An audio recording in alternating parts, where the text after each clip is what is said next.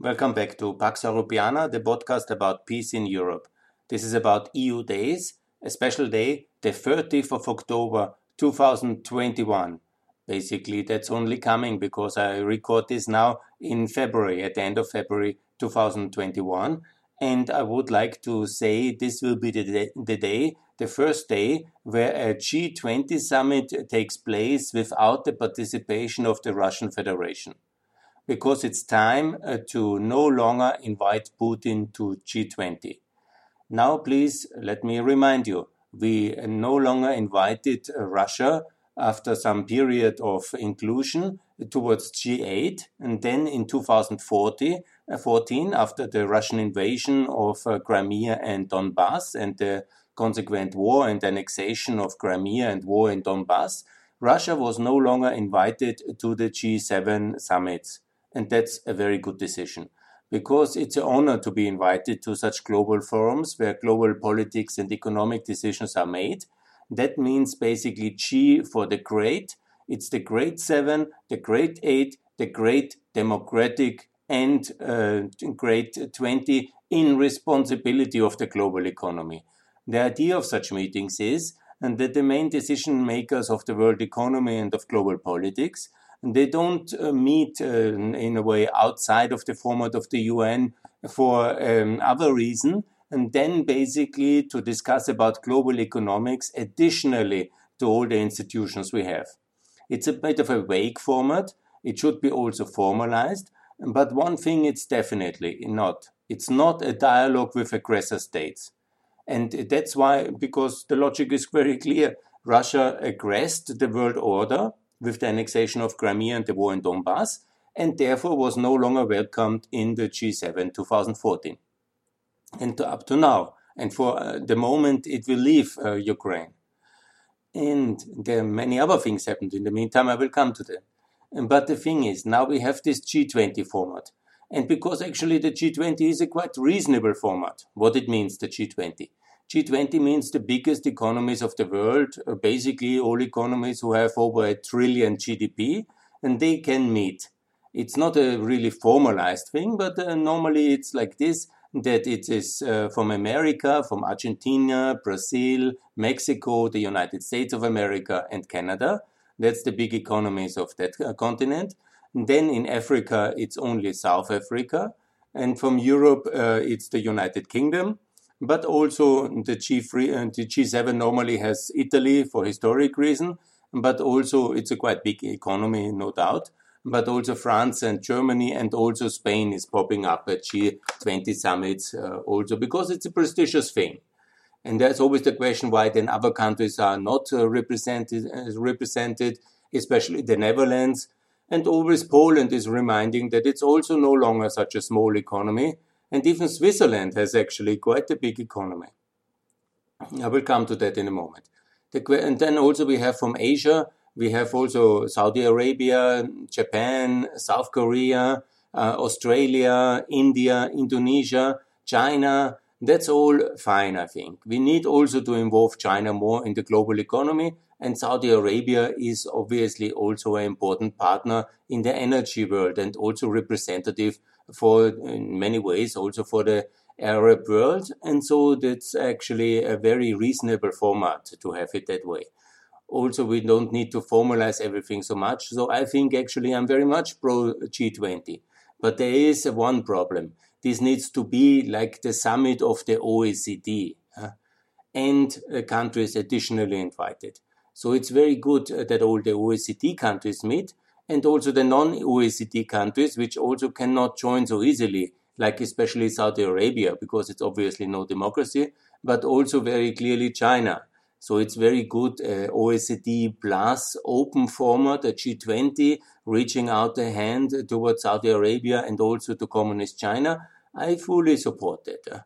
And all the others like India, Indonesia, and also Argentina and Brazil, it's anyhow a major scandal of neglect of the European uh, policymakers and the American policymakers that we have not managed to include all these countries in the OECD in the last 10 years.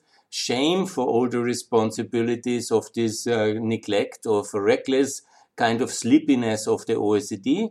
This needs to be rectified anyhow. But uh, the most important thing is obviously the question of Russia, because only Russia wages war in Libya, in Syria, in Ukraine, in Georgia, intervenes in European and American elections, funds all the lunatic fringe parties everywhere, and is basically uh, bent on a kind of uh, global revanchist kind of agenda. It's also the main instigator of this BRICS rebellion, and so on and so on. And it's now, with the Navalny case, openly also for anybody in the world to see, also not a democracy anymore. Because if you imprison the main opposition leader, send him in a labor camp, you are not a democracy. There is no doubt about it. Anyhow, Russia was not a democracy for 20 years. It was only the pretense of democratic competition. It was never seriously meant, uh, especially after the first re election of Putin and his silent takeover in 2003 and then 2004 and but absolutely not uh, since 2013, since his uh, illegitimate third term re-election. And so we cannot call it a democracy in any meaningful term. It's a very questionable Russia is even in the Council of Europe.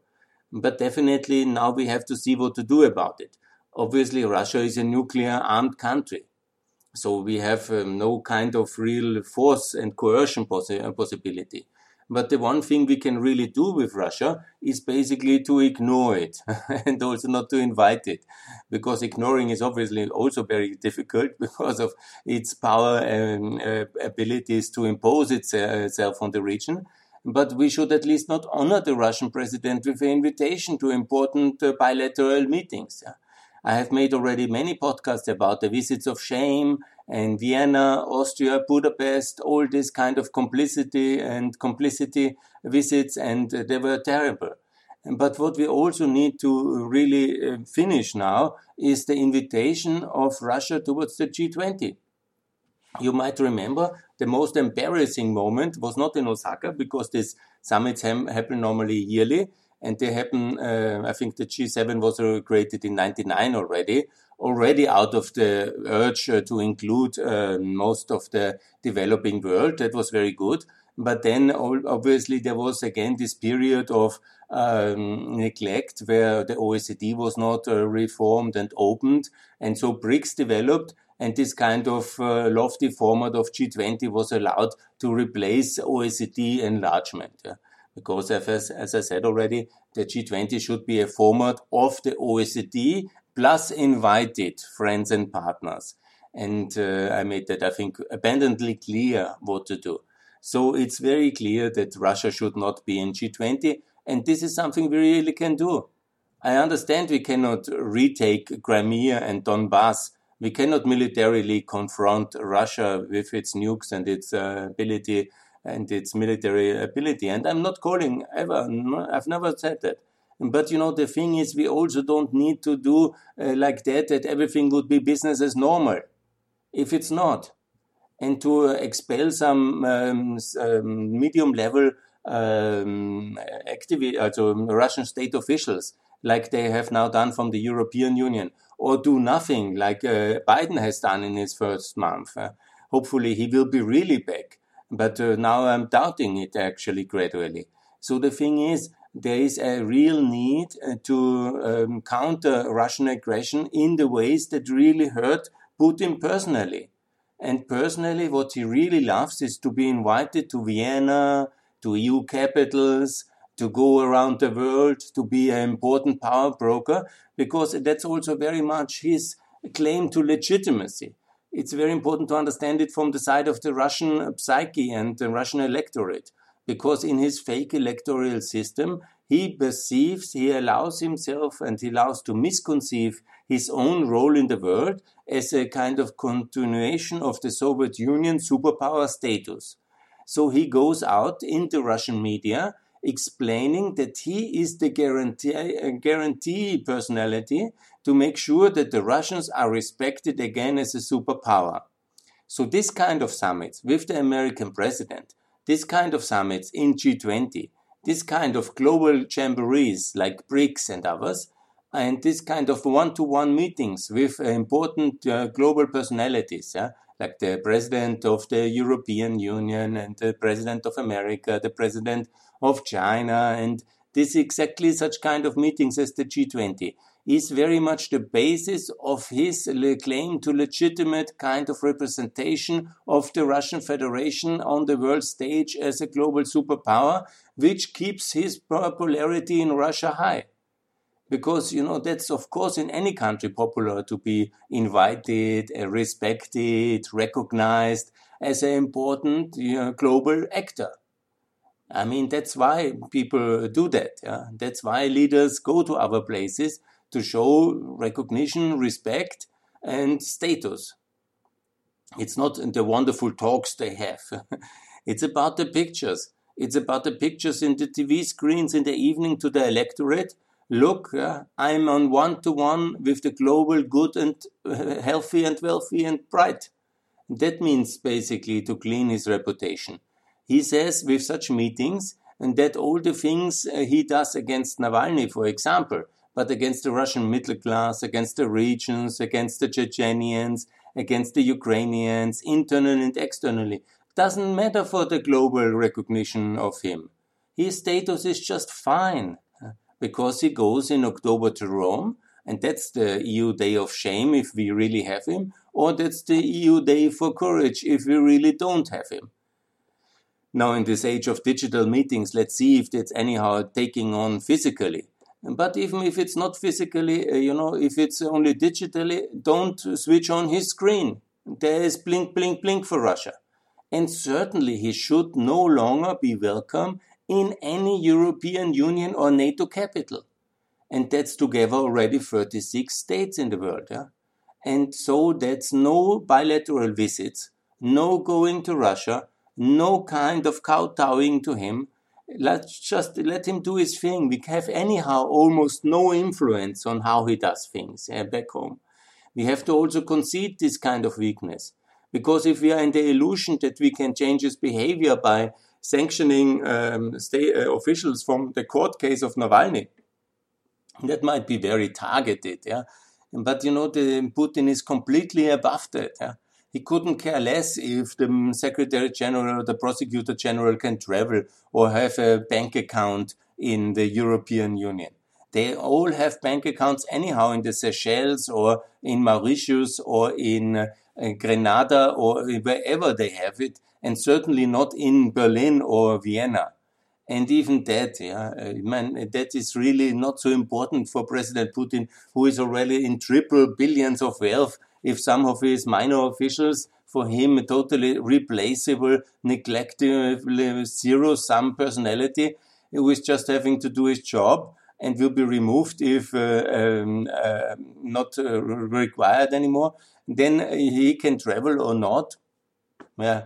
What's, what's, uh, does it disturb uh, President Putin? I'm confident it does at all. It doesn't at all. So here is really the point. What really we can do is no longer do these visits of shame, no longer do uh, these group pictures uh, with uh, the president of Russia. We anyhow have to live that we have uh, also Saudi Arabia has also very dubious reputation. Also with China, we are in a complicated relation. There's no doubt. But there is at least, you know, there's a reason to talk, to dialogue, because they have done us no harm. They have not sent any tanks to Ukraine they have not uh, killed uh, people in the streets of Vienna. I don't know about because everybody tells me Russia, uh, China is so dangerous. I really don't know about Chinese contract killers in Berlin or in Washington or in Vienna. I know only about Russian contract killers in Berlin, Vienna, and uh, London. I have not heard about Chinese kind of uh, tanks in Ukraine. The only thing the Chinese want to do is buy companies in Ukraine to produce tanks. Okay, that is also maybe dubious, but they have never made any kind of claim to invade any uh, territory of uh, a neighboring country, to my best knowledge. And even in the case, you know, there might be a military confrontation. Okay, then we have to be ready and to to defend Taiwan. And I'm totally against the mistreatment of uh, human rights in uh, from uh, East Turkestan to um, Xinjiang to Hong Kong There's thousands of things which are wrong in China and in Saudi Arabia, but it makes sense to have a dialogue and to talk and to do business and to hope for improvement and to criticize them. But what is actually the sense in criticizing Russia? We do that since 20 years and it has not changed. It has massively uh, deteriorated, in fact. Yeah. So then to honor, obviously, mm, President Putin, just in reality, to hope to make some energy deals, yeah, and to hope to be on his good sides for future board memberships, yeah. And that's basically in the hearts and minds of the many of the European politicians. Don't break with Putin because it might be one day still very useful when I'm back in business or I then run as a consultant some contacts uh, towards the state energy company or I will be basically rewarded with some contracts or board positions later if I drop out of politics. Yeah? That's exactly the situation. So they don't want to do that because they exactly know how important it is for Putin to be at the G20 summit. You have hardly seen it in any time so happy like in the Argentinian summit with the major high five with the crown prince of Saudi Arabia. I mean, this is exactly what he loves, yeah? To be with the presidents and with the big uh, names of the world, to be seen as the equal of them, or if not, the coordinator, the mastermind, yeah? And all these minor states. That's actually also the problem of the G20, because it somehow perceives uh, the rights of the big nations to be more important uh, above the uh, regional minor states, uh, like um, Ukraine, let's say. So he invades Ukraine, but is welcomed at the global level because in reality, most international statesmen, they don't care for Ukraine.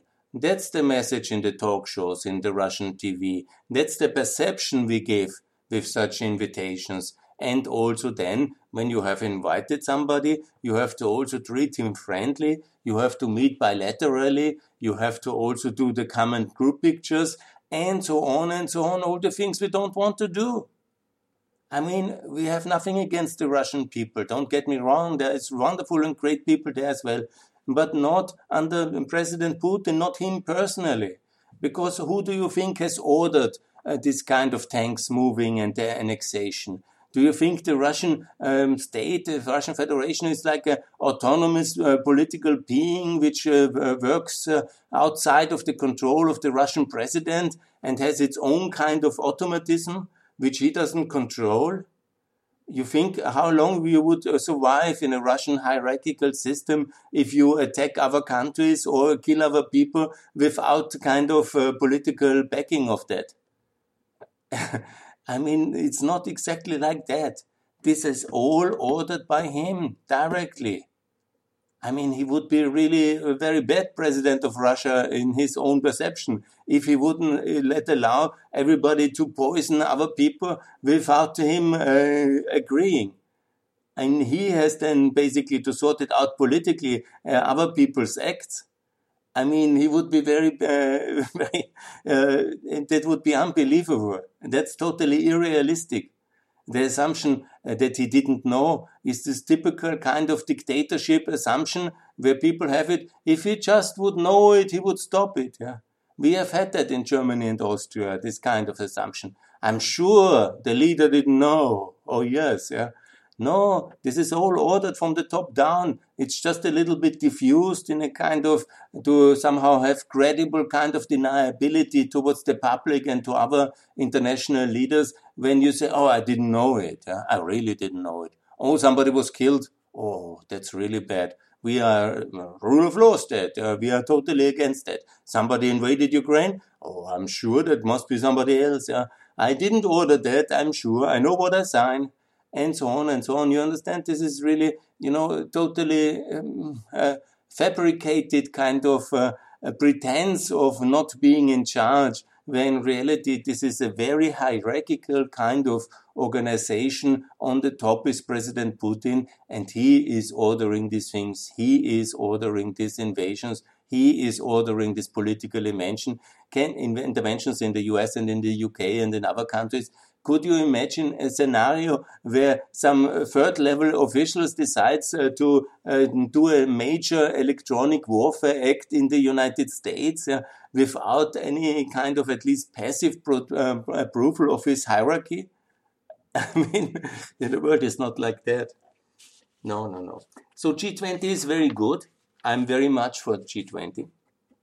But G20 must be reorganized, must be attached to OECD, must be an open format also for non-members, but at least they should have this kind of intention to join or intention to be part of uh, the free world. Yeah? Because we don't need to meet with the non-free world in that sense. Even when Russia is uh, 1.5 trillion, the world is now 80, um, 86 trillion GDP. So it's basically around one and a half percent of the, or maybe two percent of the global GDP, and that's about it. Yeah. So one and this 1.7, yeah, let's say. That's it. Yeah, no, that's it. It's not more than that. And China is, of course, an important player. We have to have a dialogue with China I totally agree. I'm also for this CAI agreement or whatever, the EU uh, uh, agreement for trade with China. And I'm for trade, change for trade. We've done that for 40 years. It's working. It's not perfect, but who will tell us that it will not work in the next 10, 10 years? And we have to obviously keep up the pressure on China, but we have to work with China. So China, also, also Saudi Arabia, also Turkey, obviously, very much welcome in G20. A little bit of a reformed uh, format, that's very good, but definitely no Russia in G20. And I call on the um, American president, on the British prime minister, on the Canadian prime minister, on all European officials from member states and the EU, on President Michel and President von der Leyen, simply do not attend the G20 summit. Do not attend it if the Italian uh, organizers do not refrain from inviting President Putin. It's now Mario, not Mario Monti, I make a mistake, Mario Draghi uh, to be the Prime Minister of Italy. He is anyhow a very good European personality. He understands all the context. He understands Russia is economically not necessary in the G20 and politically it's a major liability. So make it clear the Americans, the Canadians, the British, and the Europeans, and hopefully also then the Japanese, yeah, that um, we will not go to Italy, to Rome, once uh, the president of Russia is really uh, threatens to turn up. He shall not be invited. If he is invited, then whole the free world doesn't go. Let him meet in Ara- uh, with the Sheikh of Arabia and with uh, whoever wants to go with uh, President of China in Rome, if that's what the Italian want. But definitely there shall be no American president. And I call on all European leaders and Western leaders from Canada and from America, no more invitations for President Putin. No more summits with him. No more bilateral meetings. Yeah? He does all these things in Belarus. It's him who backs up Lukashenko. He does all these things in Syria. It's him who backs up Assad. Yeah? It's, he does all these crimes in uh, Donbass and, uh, and Crimea. It's basically all him. So honoring him with a bilateral uh, summit is absolutely the wrong signal. It shows that you don't care for the people of Russia and for the people of Belarus and Syria and Ukraine. It's outrageous to meet him. It's absolutely the wrong thing. So no more meetings. You can even reduce the sanctions against the minor officials because it makes no aspect. Yeah? But don't meet President Putin in no capacity. Outside, you can meet him at the UN. Yeah, I would maybe if you want to meet him once a year, he's allowed to go out to go to the September meetings of the General Assembly. And there, if it's anything necessary to talk to him, good. The rest can be done digitally, and that's about it. But no more summits, no more meetings, no more invitations, and certainly no G20. And certainly no visits of shame in Vienna, no visits of endorsement of gas uh, deals in uh, Moscow, not from the Austrians, not from the Hungarians, not from the no EU NATO member shall open the door for President Putin anymore, and none of these kind of uh, visits of shames anymore, and definitely also no more uh, high five with the Crown Prince of Saudi Arabia in Argentina at the framework of the G20, and no other kind of similar events in the future. Only the UN in September, there even Gaddafi was, yeah, and this we cannot avoid in the current setup of the UN. Good. Then everybody who has to talk to him, you have anyhow ambassadors to do the regular business.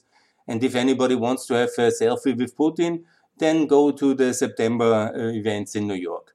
But no other formats, no other kind of meetings, no G20 anymore. Please, we have to get to be a bit serious, yeah, because we are like uh, non-serious at the moment, unfortunately. And our Russian politics is really perceived as betrayal and treason. And this has to stop. And this is the simplest step to do. No more G20, no more Rome summit. And we will see if Putin is at the 13th of October uh, in Rome, hopefully only as a tourist, it's fine. If he turns up at the G20 summit, that's a really sign of a debacle and of a disastrous European and Western policy towards Russia. If not, in the meantime, he has really changed to, to the good side and he has removed his troops from Crimea and Donbass and Syria, but there is no chance for that. So really, let's make sure that he is nowhere close to Rome, neither digitally, neither uh, physically, that he has to stay in Russia because, and he has anyhow a beautiful house in the Black Sea. He can spend a lot of time there. We will not harass him. He can do in Russia. We have anyhow no kind of uh, coercion possibilities to change his behavior. He can put Navalny for the rest of his life into a gulag. We cannot change that. But we don't have to shake his hand. We don't have to welcome him and uh, hug him. We don't have to have selfies with him. We don't have to dishonor our own international system with uh, such uh, uh aggressors and criminal kind of jailers, gulag uh, kind of uh, um, systems and anti-democrats we don't have to dishonor our international system, the liberal world order. If it means something, we say no to Putin at the G20. And I call on everybody no Putin at the G20, not in 2021, and never ever again. Thanks a lot.